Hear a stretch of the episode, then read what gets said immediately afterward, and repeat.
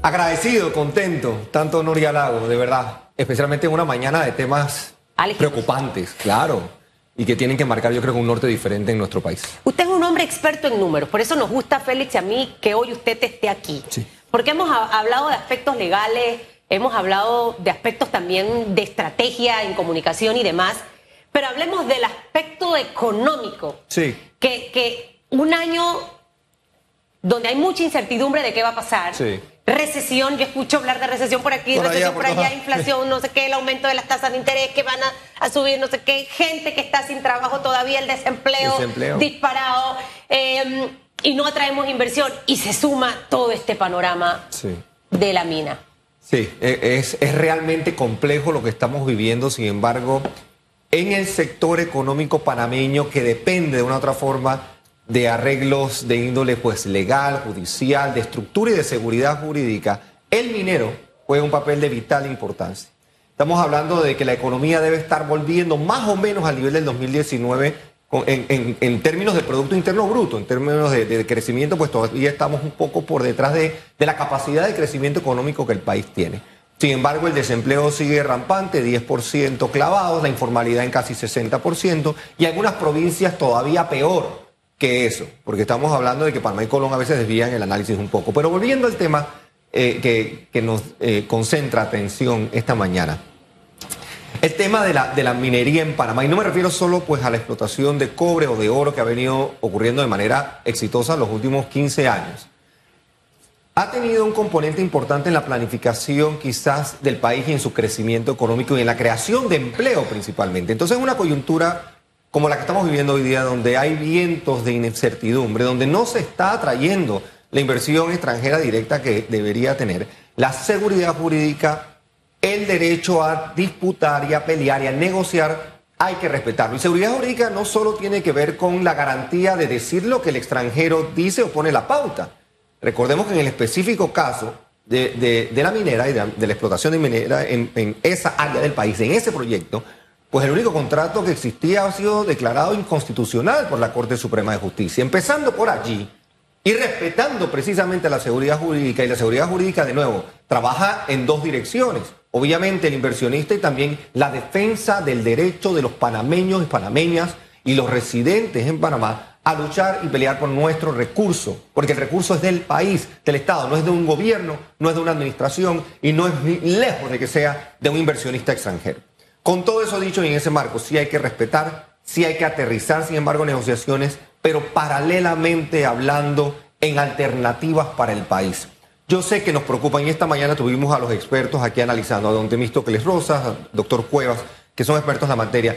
Sabemos que se están negociando 375 millones de dólares de pago anual garantizado. Sabemos que hay una negociación sobre pago variables en relación a la exportación.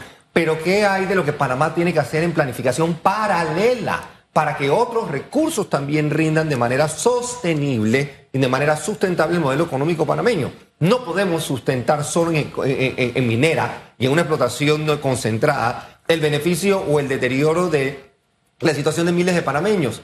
Creo que a la par hay otras oportunidades que el país como, como estadistas que están ahora administrando la cosa pública tienen que apostar al mediano y a largo plazo y no circunscribirnos a la inmediatez somos muy dados a circunscribirnos a lo que va a pasar en el mañana. Ahora tenemos una situación que tenemos que resolver. No, no hay más espacio, no hay más tiempo.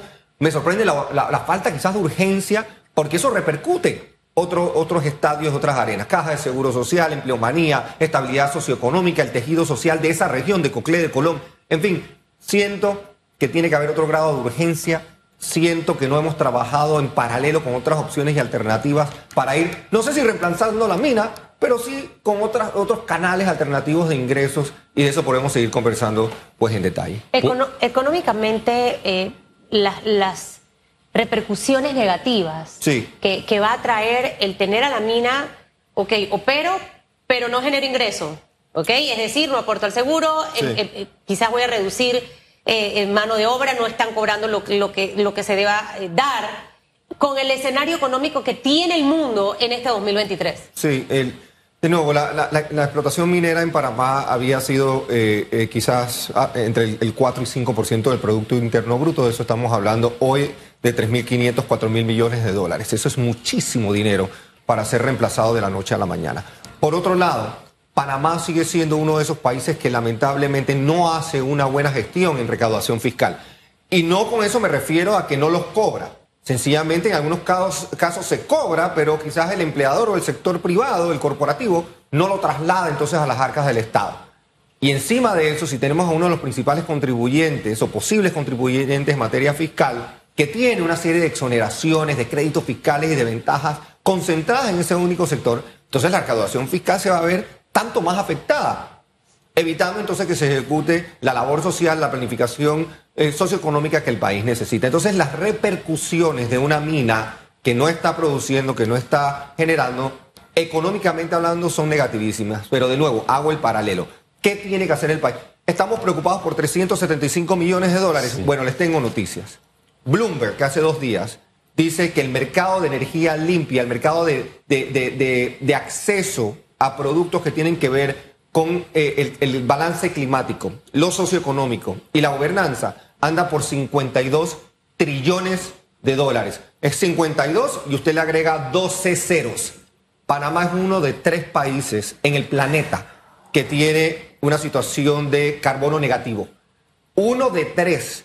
Si hablamos de planificación y si la mina nos obsesiona con, porque es mucho dinero, entonces hablemos de acciones paralelas que puedan ir o reemplazando la mina, apagándola y migrando hacia algo quizás sostenible y que esa sea la negociación que tengamos ahora mismo. Que nos paguen, que nos compensen, que les compensemos en los próximos, no sé, tres años, cuatro años y a la par ir accediendo a mercados de energía limpia, renovable, de nuevos productos que sean sostenibles en el tiempo y que al país le generen más bienestar. No nos concentramos, nuestros gobernantes, nuestros estadistas o supuestos estadistas, no se concentran en proveer bienestar a los panameños, se concentran quizás en el rédito económico, porque quizás eso es lo que gana elecciones. Y en la medida que hagamos eso, no trasladamos beneficio al panameño y a la panameña.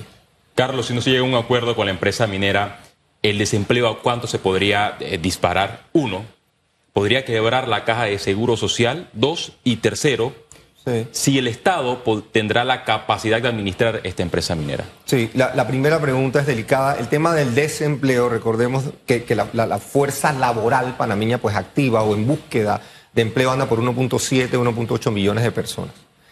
Si a eso entonces le quitamos los 12 mil o 13 mil empleos directos, entiendo que hay un número que habla hasta de 40 mil según la mina. Yo siento ese número un poco alto eh, eh, pero estamos hablando de, pues, porcentajes eh, realmente importantes. Estamos hablando de 5%, 4% de desempleo en Panamá que pueda catapultarse negativamente. Y estamos hablando de que venimos tratando de bajarlo a casi 9 para que suba de nuevo a 3 o 14. es una, es un contrapeso pues muy, muy difícil.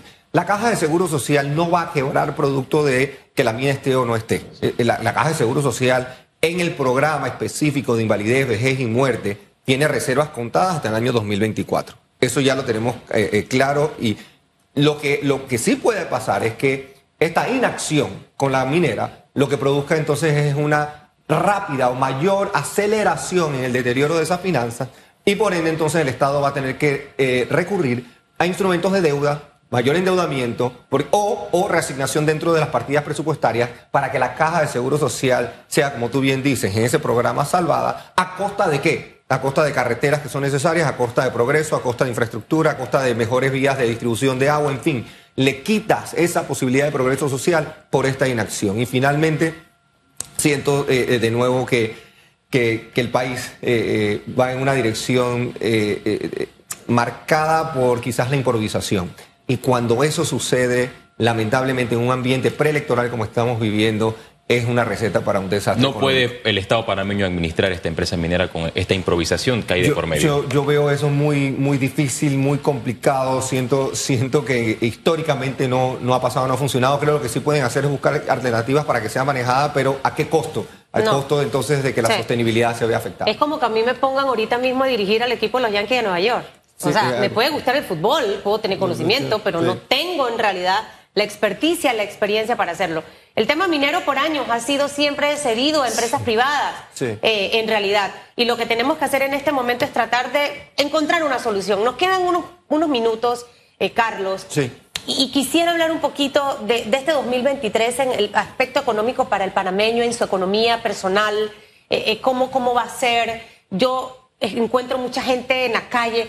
No sé si es que se habla tanto de recesión y de inflación. Y me dice, ay, que la recesión, ay, que la inflación. Y entonces tengo el préstamo. Y entonces dice que van a aumentar la, tasa y entonces la hipoteca me va a subir y el préstamo personal y entonces me están ofreciendo esto y no sé si lo hago, no sé si invierto. Eh, eh, ¿Qué le podemos decir a ese panameño que quizá, mire, agarre las cosas con calma, lo primero que le digo? Lo primero que le digo. Sí, yo creo que tenemos de nuevo, después del 2020 recesivo ese terrible que tuvimos en Panamá, producto de la pandemia, pues 2021 y 2022 han sido años de recuperación económica. Han sido, sí, hubo el rebote, hubo el efecto ese de la liga que te ala y que te, catapulta. Y, te, y sí, la capacidad económica y financiera del país puede ser mejor porque el crecimiento debería andar por 6%. Este año 2023 va a andar quizás por 4,5%.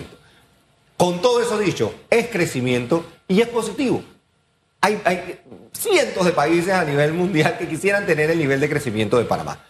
Con eso dicho, el manejo de las finanzas públicas en un año preelectoral es quizás una de las grandes preocupaciones, que van de la mano de nuevo con el tema de la caja de seguro social, que a mí me parece desde la perspectiva eh, de analista uno de los temas más sensibles, uno que no se puede postergar, uno que tiene que tener por lo menos la semilla de solución y de salvación en esta administración, no en la próxima administración como aparentemente algunos voceros de la actual administración han insinuado tienes un tema de tasas de interés que van a seguir subiendo. Lamentablemente, la potencia de creación de trabajo en Estados Unidos sigue siendo demasiada y la Reserva Federal va a seguir mandando esos mensajes tan temprano como el 31 de enero y el 1 de febrero. En cuestión de dos semanas van a estar subiendo tasas nuevamente. Y eso repercute de nuevo en el sistema de tasas en Panamá. Pero es una economía dolarizada. Esas noticias de inflación, de que Panamá tiene la inflación más baja de la región, claro, es una economía dolarizada. Nosotros no imprimimos papel, no tenemos política monetaria. Nadie en Panamá seguramente ha recibido un aumento general de salarios, porque no funciona así nuestra economía. Lo que sí funciona es el consumo, lo que sí funciona es el acceso a crédito. Y yo siento que de nuevo, en la medida que vayan pasando los meses, esta temporada de verano, esta temporada seca va a ser buena, cruceros que llegan a Panamá, turismo que se reanima y la, infraestructura yo creo que hotelera también va a estar animándose. Así que los pilares están, turismo, comercio, construcción, zona libre, de, Colón y su replanteamiento. Así que yo creo que tenemos que tener optimismo y esperanza. Tenemos que aterrizar las opciones, tenemos que exigir a nuestros gobernantes disciplina en el manejo de la cosa pública y que fiscalmente hablando seamos mucho más responsables. Cuando combinas todo eso, hay que apostar por optimismo, no con ese exacerbado de hace dos años, pero sí con las ganas de trabajar y que el tesón del panameño se va a imponer y vamos a ganar. Por eso es que siempre cuando yo lo escucho, yo digo que usted hubiese sido un buen ministro de Economía y Finanzas. Definitivamente que sí. Que se alineen los astros, a lo mejor. Que se alineen los astros. Todavía está tiempo, todavía está tiempo. No se sabe si llega otro colectivo político al poder y, busca. Muchas cosas. Bueno, yo voy, a fomentar, yo, voy a, yo voy a fomentarlo, mi querido Félix Antonio Chávez. Mire, y que turismo, habla usted, no cerra las playas por el amor de Dios y está cobrando, haciendo esas cosas incoherentes.